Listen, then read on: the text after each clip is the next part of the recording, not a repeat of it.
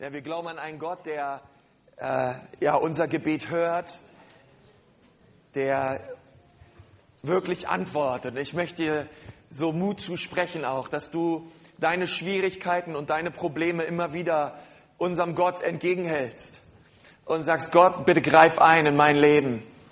Bitte greif ein in, mein, in meine Situation. Und wir befinden uns momentan in einer Serie, die heißt Via Dolorosa. Wollen wir es mal gemeinsam sagen? Via Dolorosa. Äh, Via Dolorosa ist eine Straße in Jerusalem, die gibt es auch heute noch. Es ist der Leidensweg, den Jesus gegangen ist und wir gehen ja auf Ostern zu in dieser Woche jetzt. Ähm, wir haben am Karfreitag 18 Uhr einen Gottesdienst und, und ich möchte heute auch weiter darüber reden, wie Jesus weiterging zu dieser Straße, wo er das Kreuz auf sich genommen hat und den Weg nach Golgatha gegangen ist, um deine und meine Schuld zu tragen, um uns zu befreien von unserer Schuld, von unserer Sünde, von unseren Lasten. Und wir lesen ab Lukas 8, dass eine Zeit in dem Dienst von Jesus anbrach, wo er sein Angesicht Richtung Jerusalem gerichtet hat.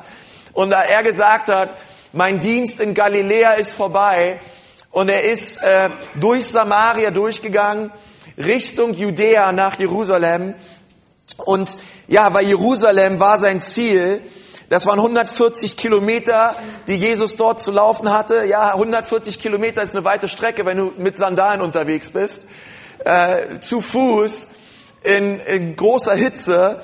Und ja, ich habe einen Kommentator gelesen, der hat gesagt, dass Jesus in seinen drei, dreieinhalb Jahren Dienst über 3500 Kilometer unterwegs war zu Fuß. Ja, also von Stadt zu Stadt, von Dorf zu Dorf. Und die Bibel sagt, überall wo er war, wurden Menschen verändert, wurden Menschen geheilt, wurden Menschen befreit. Ähm, und das finde ich immer so stark, wenn wir so lesen, in Johannes steht das ganz explizit, dass es kein Buch der Welt gibt, welches all die Wunder fassen könnte, die Jesus getan hat auf dieser Erde. Und ich möchte sagen, es gibt richtig viele Bücher da draußen. Ähm, und, die, und die Bibel sagt, man könnte das alles gar nicht aufschreiben, was Jesus alles Wunderbares getan hat, als er auf dieser Erde war. Ihr müsst euch so vorstellen, Jesus war ja nicht alleine unterwegs, er war mit seinen Jüngern unterwegs und er war mit einer großen Volksmenge unterwegs. Menschen, die schwer krank waren, die wirklich körperliche Nöte hatten und wussten, wenn ich nur in die Nähe komme von Jesus, werde ich geheilt. Und sie haben sich durch Mengen hindurch gerungen und weil sie wussten, Jesus ist Heiler. Jesus ist der Veränderer. Und ich möchte heute mit uns über Jesus reden. Das Thema dieser Botschaft lautet, Jesus ist unser König. Und ich möchte über die Königsherrschaft Jesu reden. Über, heute ist Palmsonntag. Wir wollen über den Einzug Jesu nach Jerusalem reden. Und er ging nach Jericho. Jesus war unterwegs. Er ist durch Jericho und durchgegangen nach Jerusalem. Und alle dachten, Herr Jesus wird jetzt der neue König. Jesus hat ähm, nicht einmal wirklich gesagt, dass er überhaupt ein König ist. Ähm, einmal haben die Leute gesagt, Herr Jesus, du bist unser König. Und Jesus hat gesagt, hey Leute, pst, pst, Okay? Ähm, behaltet es für euch, weil er wusste, wenn sie ihn ausrufen als den neuen König über Israel, dann gibt's Trouble. Dann werden die, werden die römischen Besetzer aufstehen. Ähm, sie werden entweder äh, versuchen, das Volk zu bekriegen oder wir versuchen, Jesus zu bekriegen. Und ehrlich gesagt, das ist auch das, was passiert ist. Ähm, Jesus wurde ja auch gekreuzigt, aber, ähm, aber er war König. Und das war so ja dieses Gericht, dieses, dieses Gerücht in der Stadt, Jesus wird neuer König. Ähm, und sie fragten sich, wer ist dieser König? Als Jesus Richtung Jerusalem ging, war bereits diese Haltung da in den Juden und in denen, die Jesus nachfolgten, das wird unser neuer König. Wir lesen in Lukas 19, Vers 29, und es geschah, als er in der Nähe von Bethphage und Bethanien kam, zu dem Berg, welcher Öl, Ölberg hieß, ich habe es auch vorne dran, da sandte er zwei seiner Jünger. In Lukas 19, Vers 30 lesen wir das. Und er sprach, geht in das Dorf, das ihr vor euch seht, beim Ortseingang werdet ihr einen Esel finden, der angebunden ist, ein junges Tier auf dem noch nie ein Mensch geritten ist. Bindet es los und führt es her. Und es geht noch ein weiter. Und sollte euch jemand fragen, warum ihr es losbindet, dann antwortet, der Herr braucht es. Ich möchte mit uns beten. Herr Jesus, wir danken dir heute Morgen für dein Wort. Herr Jesus, wir danken dir, dass du König bist, Herr. Herr Jesus, wir kennen dich als unseren Erlöser und unseren Erretter, Jesus. Wir wollen dich auch immer mehr kennenlernen als unseren König. Und ich bitte dich so, Herr, dass du es heute Morgen schenkst, dass wir verändert werden durch dein Wort. Und Herr, ich bitte dich, dass wir nicht nur Hörer, sondern Täter deines Wortes sind. In Jesu Namen. Amen. Amen. Nun, äh, Jesus hat gesagt, ja, hier ist ein Dorf und dort ist ein, ein Junge, eine junge Eselin. Und er hat zu seinen Jüngern gesagt, ich möchte, dass ihr dorthin geht und dass ihr diesen Esel holt. Und wenn euch jemand fragt, wo, warum brauchst du diesen Esel, sagt ihm nur eine Sache, der Herr braucht es. Und der Besitzer des Esels wird schon Bescheid wissen. Der Herr braucht es. Und wenn der Herr etwas braucht, dann gibst du es ihm besser. Okay? Und der Herr hat es gebraucht. Und das erste, was wir über Jesus sagen können, ist, Jesus ist ein demütiger König. Er ist ein demütiger König. Er bereitete seine Königsherrschaft vor, indem er sich einen Esel holen ließ. Ich meine, man könnte seine Königsherrschaft auch besser vorbereiten, oder? Ähm, aber wisst ihr, als, als die Jünger Jesus den Esel brachten, da und, und, und er, und die Bibel sagt das so, dass sie ihn auf den Esel raufgehoben haben. Ja, vorher haben sie ihre Kleider ausgezogen, sie haben sie auf die Esel gelegt, dann haben sie Jesus auf den Esel gehoben. Und das sagt für alle, alle, die mit dabei waren, für alle Juden, das ist der neue König. Wisst ihr, steht in Sacharja 9, Vers 9, Frohlocke sehr, du Tochter Zion, jauchze, du Tochter Jerusalem, siehe, dein König kommt zu dir. Sagt mal alle, dein König.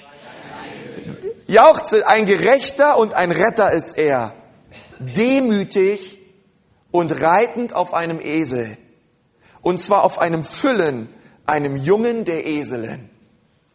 Also für die Juden, die das Alte Testament kannten, und ich sage euch, sie kannten das Alte Testament, war das klar, wenn Jesus jetzt hier auf dem Esel nach Jerusalem einreitet, wissen all die Menschen, das wird unser neuer König. Und als Jesus da auf diesem Esel saß, wir können uns das so vorstellen, da fingen sie an, sagt die Bibel, ihre Kleider abzulegen und überall, wo dieser Esel lang lief, lief er über die Kleider, die die Menschen abgelegt haben. Sie legten alles ab und sie, und sie riefen ihm zu und sie beteten ihm an. Es gab ein Gesetz unter den jüdischen Königen, dass ein König auf einem Esel reiten muss, hinein nach Jerusalem, aber auf einem Esel, auf dem noch nie zuvor jemand geritten ist. Ein junges Tier. Nun, und die Kunde ging aus bis zu Pilatus und Pilatus fragt, ist es wahr, dass du der neue König der Juden bist? Und Jesus sagt, ja, ich bin der König der Juden. Und ich, ich dachte so, als ich das gelesen habe, unser, unser, unser Herr ist ein demütiger König. Ähm, wisst ihr, ein König könnte ganz leicht herrschen, Kraft seiner Position. Ähm, er bräuchte gar nicht demütig zu sein und die Leute würden trotzdem tun, was er sagt. Aber ich denke so, Jesus war, war, war gar nicht mehr, gar nicht mal so einer Kraft seiner Position, versteht mich richtig, obwohl er König und Gott war aber er war ein demütiger König. Wie wenig Leute kennen wir, die demütig, die demütig ihr Amt ausführen. Und ich dachte mir so ein Esel, hey, unser Gott liebt es einfach. Wenn wir uns überlegen, dass Jesus ein einfaches Mädchen erwählt hat namens Maria, die in einem einfachen Stall Jesus zur Welt brachte, wenn wir uns überlegen, dass Jesus einfache Fischer erwählt hat, wovon die Bibel sagt, dass sie sie angeschaut haben und sich dachten, hey, das sind aber gewöhnliche Leute. Und Gott ungewöhnliche Dinge durch sie tat, dann denke ich mir, unser Gott ist, unser, unser, unser Gott liebt es demütig. Die Bibel sagt das so, dass unser Gott ein demütiger Gott ist und er widersteht dem Stolzen. Gott widersteht dem Hochmut. Warum? Weil jeder Stolz und jede, jeder Hochmut steht genau entsetzt gegengesetzt von dem, wer unser Jesus eigentlich ist. Und so ist es wichtig, dass wenn wir Jesus kennenlernen, dass du und ich, dass wir wissen, unser Jesus ist ein demütiger König. Unser Jesus ist ein demütiger Gott. Und ich möchte mal, dass du es deinem Nachbarn sagst, Jesus ist ein demütiger König. Sag's mal deinem Nachbarn, es ist so eine Wahrheit. Hey, und wisst ihr, Jesus war ein König, der seinen Jüngern die Füße, die Füße, die Füße wusch. Und Petrus hat gesagt, Jesus, ich möchte nicht, dass du mir die Füße wäschst, aber Jesus hat gesagt, ich wasche dir die Füße, weil wenn ich dir nicht die Füße wasche, dann hast du kein Teil an mir. Weil mein Teil ist Demut. Mein Teil ist es, mich zu beugen, ist es, der geringste von allen zu werden. Er ist ein demütiger König, der nahbar war. Das zweite ist, Jesus ist ein angebeteter König. Er liebt es, angebetet zu werden. Ich meine, stellt euch die Massen vor, sie nahmen Palmzweige, ja, und Palmzweige symbolisieren Sieg. Und die Juden waren mit dieser Erwartung da, Jesus wird jetzt kommen und er wird uns befreien von dieser Besatzungsmacht der Römer. Jesus wird endlich kommen und diesen Römern zeigen, woran sie sind. Wir sind stark, wir sind siegreich. Endlich kommt einer, der uns befreit von diesen Römern. Und sie haben ihre Jacke abgelegt und Jesus ist darüber geritten und er wurde angebetet. Und die Bibel sagt, und sie schrien laut, Hosanna, Hosanna, Hosanna in der Höhe.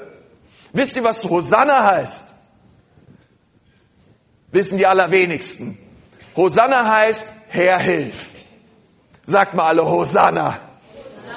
Hosanna, Herr hilf. Es steht im Psalm 118, Vers 22, der Stein, den die Bauleute verworfen haben, der ist zum Eckstein geworden.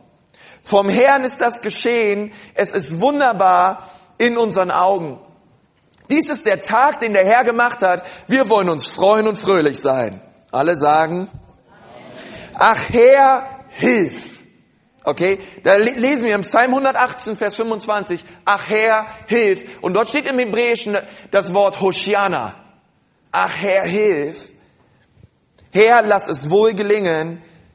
Und dann Vers 26, gepriesen sei der, welcher kommt in dem Namen des Herrn. Kennt ihr diese Momente in eurem Leben, wo ihr einfach nur sagen könnt, Hosanna? Herr, hilf. Herr, rette. Herr, befreie mich. Hosanna, Herr. Herr, wir brauchen dein Eingreifen in meinem Leben, Herr, in meiner Ehe, Gott. Hosanna. Hosanna, Herr. Greife ein in meinen Finanzen. Greife ein, Jesus, in mein Leben, Gott. Ich brauche mehr von dir. Und als Jesus auf diesem Esel nach Jerusalem geritten ist, riefen die Juden Hosanna. Hosanna, Herr, hilf uns. Und ich, ich denke, das war äh, auch von vielen Gemeinden, Herr, hilf uns und befreie uns von der Knechtschaft der Römer. Befreie uns, Jesus, und zieh uns wieder neu an dein Herz. Befreie uns von diesen Menschen.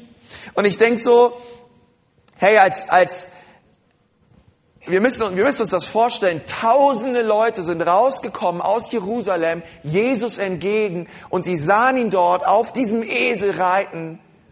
Und die Pharisäer wurden sehr sauer. Als sie Jesus gesehen haben, ich glaube nicht, dass sie Hosanna gerufen haben. Ähm, und ja, warum wurden sie sauer? Denn die Pharisäer, sie waren religiös, aber sie dachten, sie wären mit Gott aber das waren sie nicht. Und das andere ist, die Pharisäer waren nicht nur religiös, sondern sie waren auch sehr verbündet mit den Römern. Sie haben mit den Römern Bündnisse geschlossen. Als diese Besatzer eingezogen sind, dann, dann dachten sich die Römer, wir müssen ihnen ihre Religion, ihre Religion lassen. Wir müssen den Juden auf jeden Fall ihr Judentum lassen. Wir müssen ihnen ihren Yahweh lassen. Sie brauchen das. Okay? Wenn wir ihnen das nehmen, dann gibt es die, da gibt es die Revolte schlechthin. Das wollen wir vermeiden. Also geben wir ihnen einfach etwas Judentum. Aber all die Steuern, all das andere, das werden wir alles einheimsen. Und die Pharisäer haben gesagt, gut, das machen wir so. Und sie waren die, sie waren in dieser hohen Position. Sie haben auch Positionen verteilt bekommen, auch staatliche Positionen von den Römern. Und dass Jesus nun neuer König wird, das bedeutete nicht nur, dass viele Menschen einfach an Jesus glaubten, sondern es bedeutet auch, dass ihr Ansehen, ihre, ihre, Position, ihre Position, ihre Gehälter, all das, worauf sie jahrelang setzten, ihre Renten, all das geht verloren. All das geht verloren. Wenn Jesus kommt, wird all das aufhören. Und wisst ihr, da, da, da ging es um Existenzen. Da ging es nicht nur um Glauben, sondern da ging es darum, hey, wenn Jesus kommt, der wird uns all das nehmen. Und ich dachte so, hey, ähm, anstatt sie sehen, dass es eine Prophezeiung ist und, und, man, und man das so erkennt von der Schrift her, hey, das ist der Messias, das ist Jesus. Die Schrift redet von ihm, er heilt die Menschen, er befreit die Menschen. Sahen sie nur, nein, dieser König kommt und er raubt uns unsere Position, er raubt uns unseren Ruhm, er raubt uns unser Ansehen. Das lassen wir nicht zu. Und sie schrien das Volk an, dass sie ruhig sein sollen. Und Jesus sagte, hört auf, das Volk anzuschreien. Hört auf, ihnen zu sagen, dass sie ruhig sein sollen.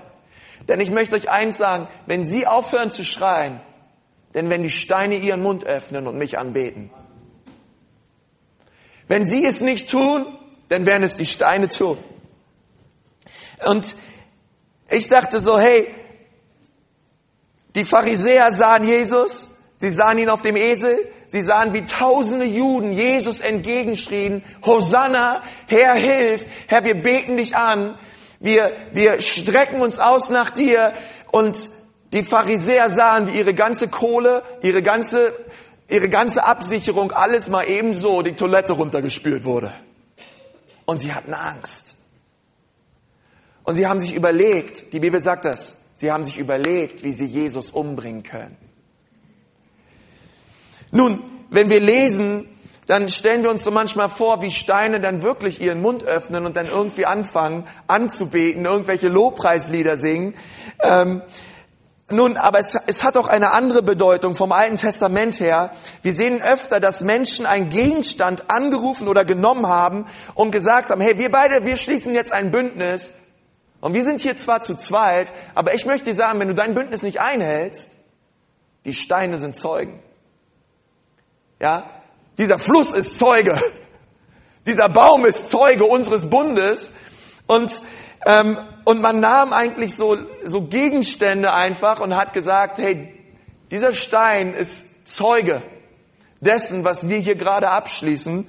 Und wenn du dich nicht an deinen Teil hältst, dann wird der Stein in Ewigkeit schreien, dass du ein Lügner bist und deine Verabmachung nicht einhältst. Deine Verabredung.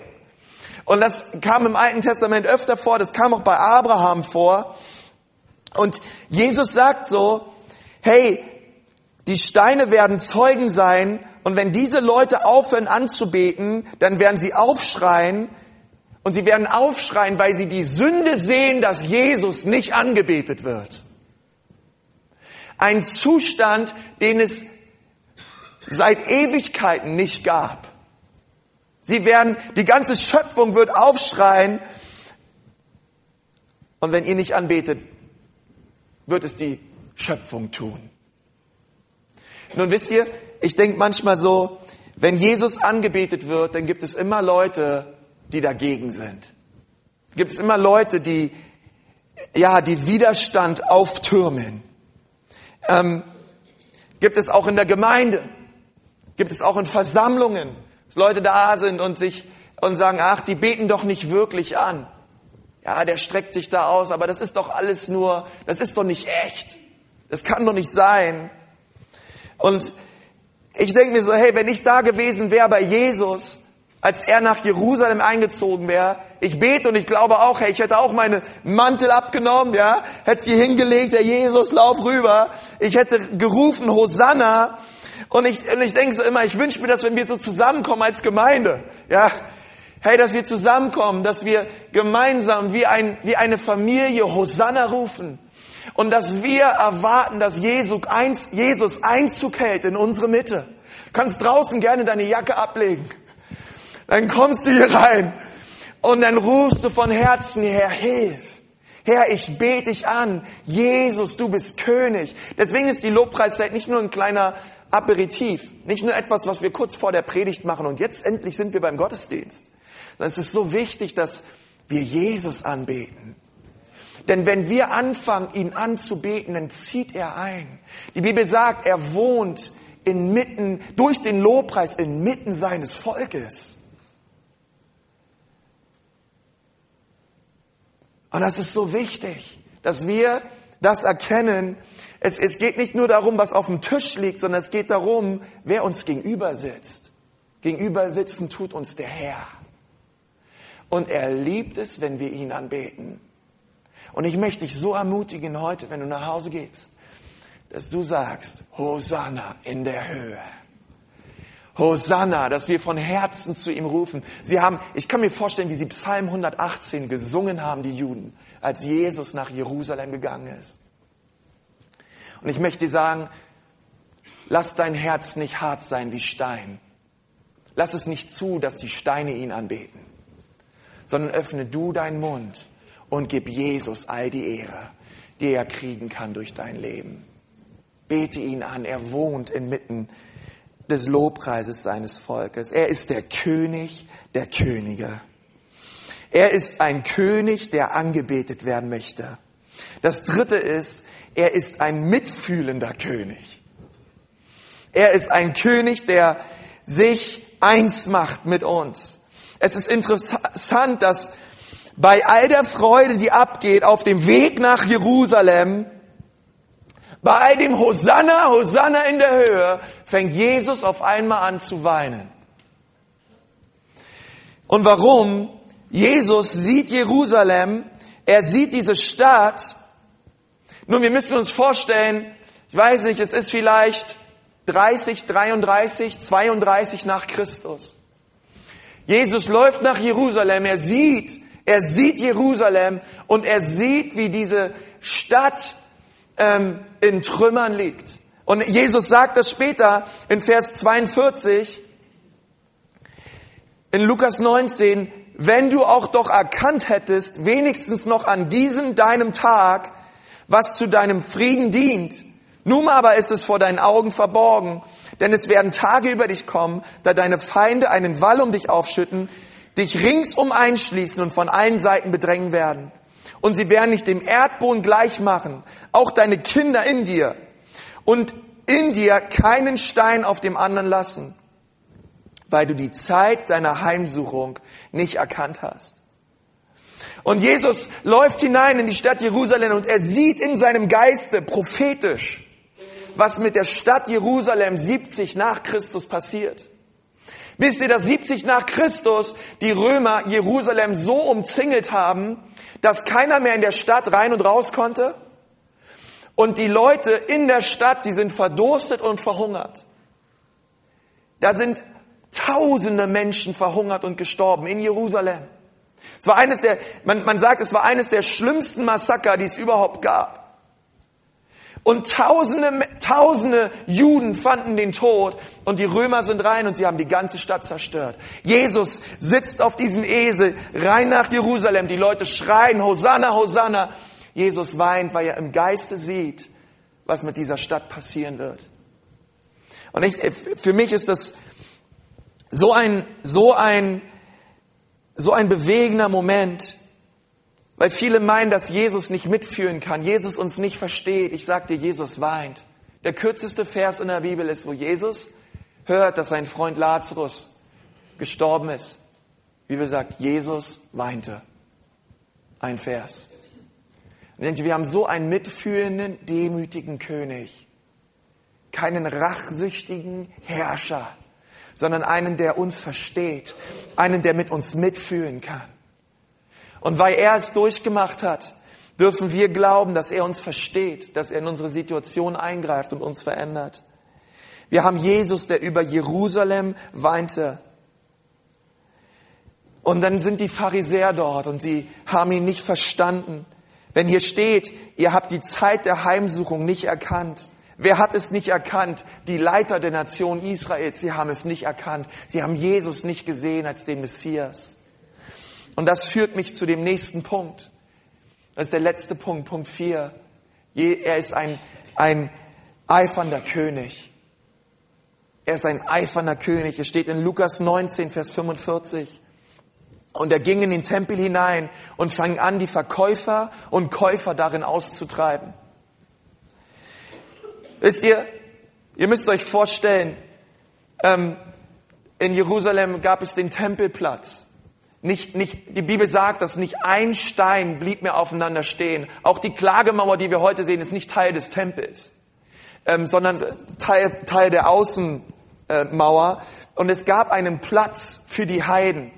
Der Platz für die Heiden, keine Ahnung, der ist vielleicht sechsmal so groß wie dieser Raum.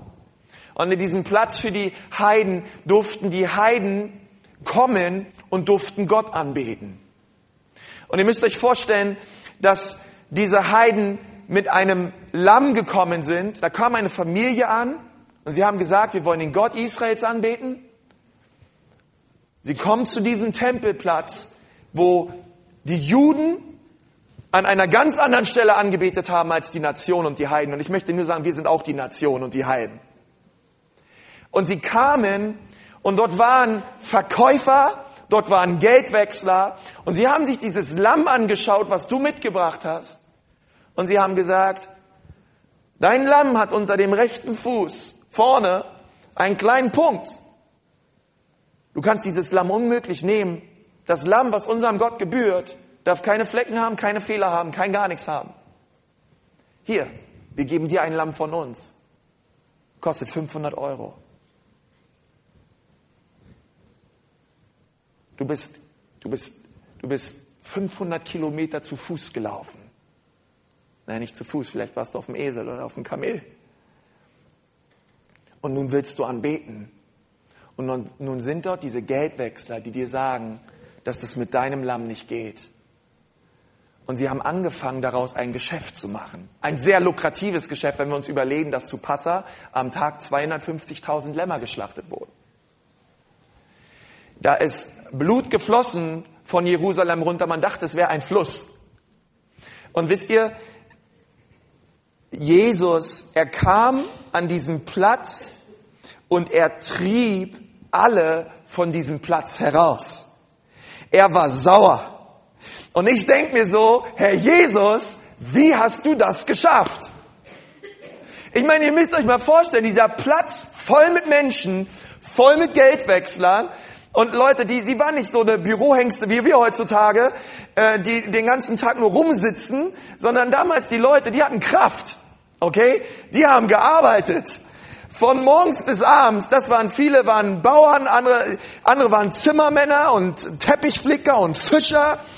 Und, und die waren dort. Und Jesus kam und die Bibel sagt, er hat alle, alle herausgetrieben von diesem Platz. Ich meine jetzt mal ehrlich, hätten wir nicht drei, vier Männer, wenn da irgendeiner kommen würde, der würde mir mein Geschäft versauen, dann würde ich sagen, hier Otto, Franz und Karl, komm mal mit, den schnappen wir uns. Wir drücken den auf den Boden und dann erzählen wir mal, woran er ist.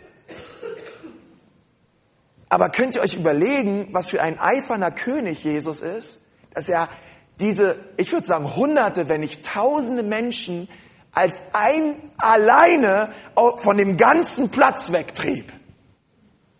Ey, da, ich sag dir, da, da hast du einen Gesichtsausdruck Ausdruck drauf, den willst du nachts nicht begegnen, dem Mann. Und die Bibel sagt, sagt an der Stelle noch nicht einmal, was er benutzt hat dafür. Aber Jesus hat auf den Tisch gehauen, das will ich dir sagen. Weil er hat gesehen, dass sein Haus kein Betshaus mehr war, sondern eine Räuberhöhle. Menschen daraus ein Geschäft machten. Nun, soll ich dir sagen, wie kann man daraus ein Geschäft machen? Ich möchte es dir kurz sagen. Nun, wenn ich sehe, du hast ein wirkliches Verlangen danach, dem Gott Israels zu begegnen, und ich profitiere von deinem Verlangen, nah bei Gott zu sein, indem ich einen Weg herausfinde, dir etwas zu, zu verkaufen, was dir helfen soll, Gott nahe zu sein. Und ich mache aus deinem Verlangen, nah bei Gott zu sein, ein Geschäft. Und das hat Gott so aufgeregt. Diese Heuchelei. Und er war, er war in seinem Herzen wirklich zornig gegen diese Menschen. Und er hat sie alle, alle ausgeführt. Wir, wir, haben das auch in der, ihr Lieben, wir haben das auch in der Kirchengeschichte erlebt. 600, 500 Jahre her. Dort kam ein Katholik auf die Idee, hey, wir verkaufen Ablassbriefe. Und wir wollen dir sagen, wenn liebe Leute aus deiner Familie, und ich sag, früher gab es nur die katholische Kirche, Leute, das war der Glaube. Und wenn ein Lieber von dir gestorben ist und du willst, dass er etwas weniger im Fegefeuer ist, dann kannst du dir Ablassbriefe kaufen und diese Ablasse, dieses Geld, was du auch dem Papst spendest, das schenkt ihm mehrere, kommt drauf an, wie viel du gegeben hast, aber weniger Jahre im Fegefeuer. Und das ist völlig unbiblisch. Aber man hat etwas erkannt, womit man ein Geschäft machen kann. Und er hat gesagt, hey, da, da kamen Leute wirklich von weit hergereist nach Rom. Die sind die Treppen da hochgelaufen mit einem liebevollen Herzen. Und man hat ein Geschäft draus gemacht. Und Jesus ist hier und er hat es erkannt, die haben ein Geschäft draus gemacht. Und, und er ist wirklich ausgerastet. Und ich möchte sagen, es war nicht nur das Geschäfte machen, sondern es war auch dieser Geist der, dieser Geist von Vorurteilen, die die Juden hatten gegen die Nation. Dass sie immer dachten, sie werden etwas Besseres. Und, und Jesus, Jesus kam und er hat die Situation gesehen von einem weinenden König, kurze Zeit später zu einem eifernden König. Wie gesagt, es geht mir um die Sache Gottes.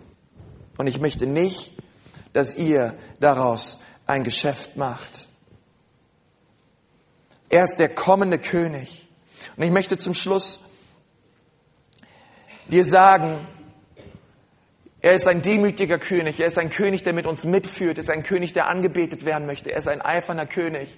Aber was ich dir sagen möchte, ist, ist, er ist ein König, der wiederkommen wird. Er ist der kommende König. Und Jesus wird kommen. Und ich möchte sagen, als Jesus auf der Straße nach Jerusalem bei seinem ersten Kommen auf einem Esel geritten ist, so wird er bei seinem zweiten Kommen auf einem Pferd kommen, sagt die Bibel. Ähm, und dieses Pferd wird weiß sein. Bei seinem ersten Kommen ritt er entlang des staubigen Ölbergs runter nach Jerusalem und bei seinem zweiten Kommen, sagt die Bibel, da kommt er auf Wolken herab bei seinem ersten Kommen hattest du die Wahl, ihn anzubeten. Du konntest es tun oder konntest es sein lassen. Aber bei seinem zweiten Kommen wird jedes Knie sich beugen und jede Zunge bekennen, dass Jesus Christus Herr ist. Bei seinem ersten Kommen waren Tränen in seinen Augen. Bei seinem zweiten Kommen wird Feuer in seinen Augen sein. Und er wird kommen und er wird die Völker richten in Gradheit. Bei seinem ersten Kommen richtete er das Haus Gottes. Bei seinem zweiten Kommen wird er die ganze Welt richten. Und jedes Knie wird bekennen, dass es nur einen Gott gibt, der retten kann. Und sein Name ist Jesus. Und ich, ich möchte dir sagen, du hast heute Morgen die Wahl, willst du ihn anbeten oder willst du es sein lassen? Aber ich möchte sagen, er ist ein König, der kommen wird. Er ist ein König, der kommen wird auf Wolken. Und alle Welt wird ihn sehen und die Juden werden erkennen, ihn haben wir durchbohrt. Und wir dürfen ihn heute anbeten, ihr Lieben. Wir dürfen Hosanna rufen in der Höhe. Er ist der kommende König. Ich möchte mit uns beten.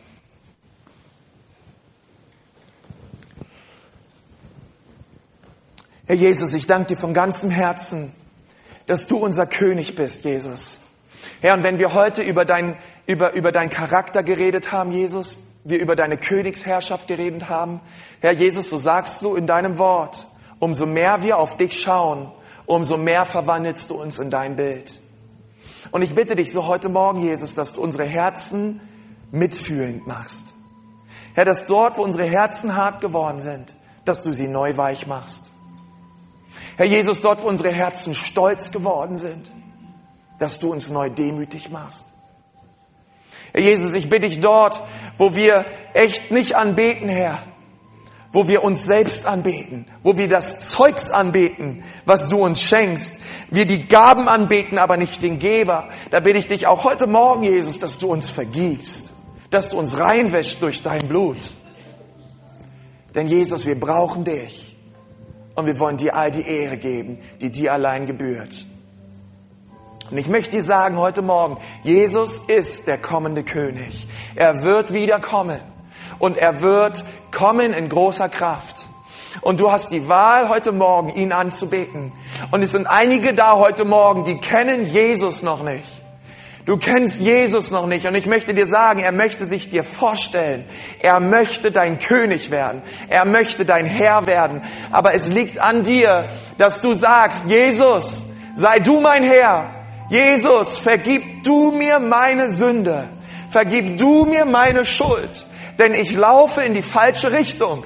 Ich mache mein eigenes Ding, aber ich brauche deine Gnade. Ich brauche deine Vergebung. Jesus, heute Morgen komme ich an dein Kreuz und ich bitte dich, dass du mir vergibst. Denn ich möchte dir sagen, Jesus ist auf dem Weg zur Via Dolorosa, auf den Weg zu Golgatha und er tat es für dich und er tat es für mich, um uns zu befreien von der Schuld und heute Morgen möchte Jesus in dein Herz kommen, wie er nach Jerusalem reingekommen ist und möchte auch in dein Herz hineinkommen. Und er möchte dir vergeben und dich heilen. Und wenn du sagst, Pastor, Konsti, heute Morgen, Jesus soll der Herr meines Lebens sein. Ich möchte dich bitten, dass du für mich betest heute Morgen. Denn dort, wo du bist und wir die Augen geschlossen haben, heb mal deine Hand. Ich möchte gern für dich beten. Wenn du sagst, ja, hier bin ich. Jesus ist der kommende König. Er soll der König meines Lebens sein. Wer ist da heute Morgen? Streck mal gerade jetzt deine Hand aus. Wer ist da heute Morgen? Dankeschön, Dankeschön, Dankeschön. Halleluja.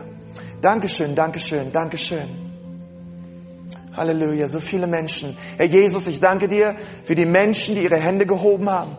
Gott, und ich bete jetzt, dass du einen, wirklich ein Wirken deines Geistes in ihren Herzen vollbringst. Und dass das heute ein lebensverändernder Tag wird in dem Leben dieser Menschen. Herr Jesus, ich bete, dass sie nach Hause gehen und dass sie so überführt werden von ihrer Schuld, dass sie nur eins tun können. Jesus, vergib mir. Jesus, sei du mein Herr. Und Herr, wir können es nicht tun, Herr, aber du kannst es tun. Und ich bitte dich für die Menschen, die sich gerade ausgestreckt haben und gesagt haben, Jesus, sei du mein König, sei du mein Herr. Gott, dass du das tust in ihrem Leben. Dass du dieses Werk der Erlösung vollbringst. Und ich segne sie, Jesus, in deinem Namen. Und ich danke dir, dass du unser Herr bist. Und die Gemeinde sagt, Amen. Amen.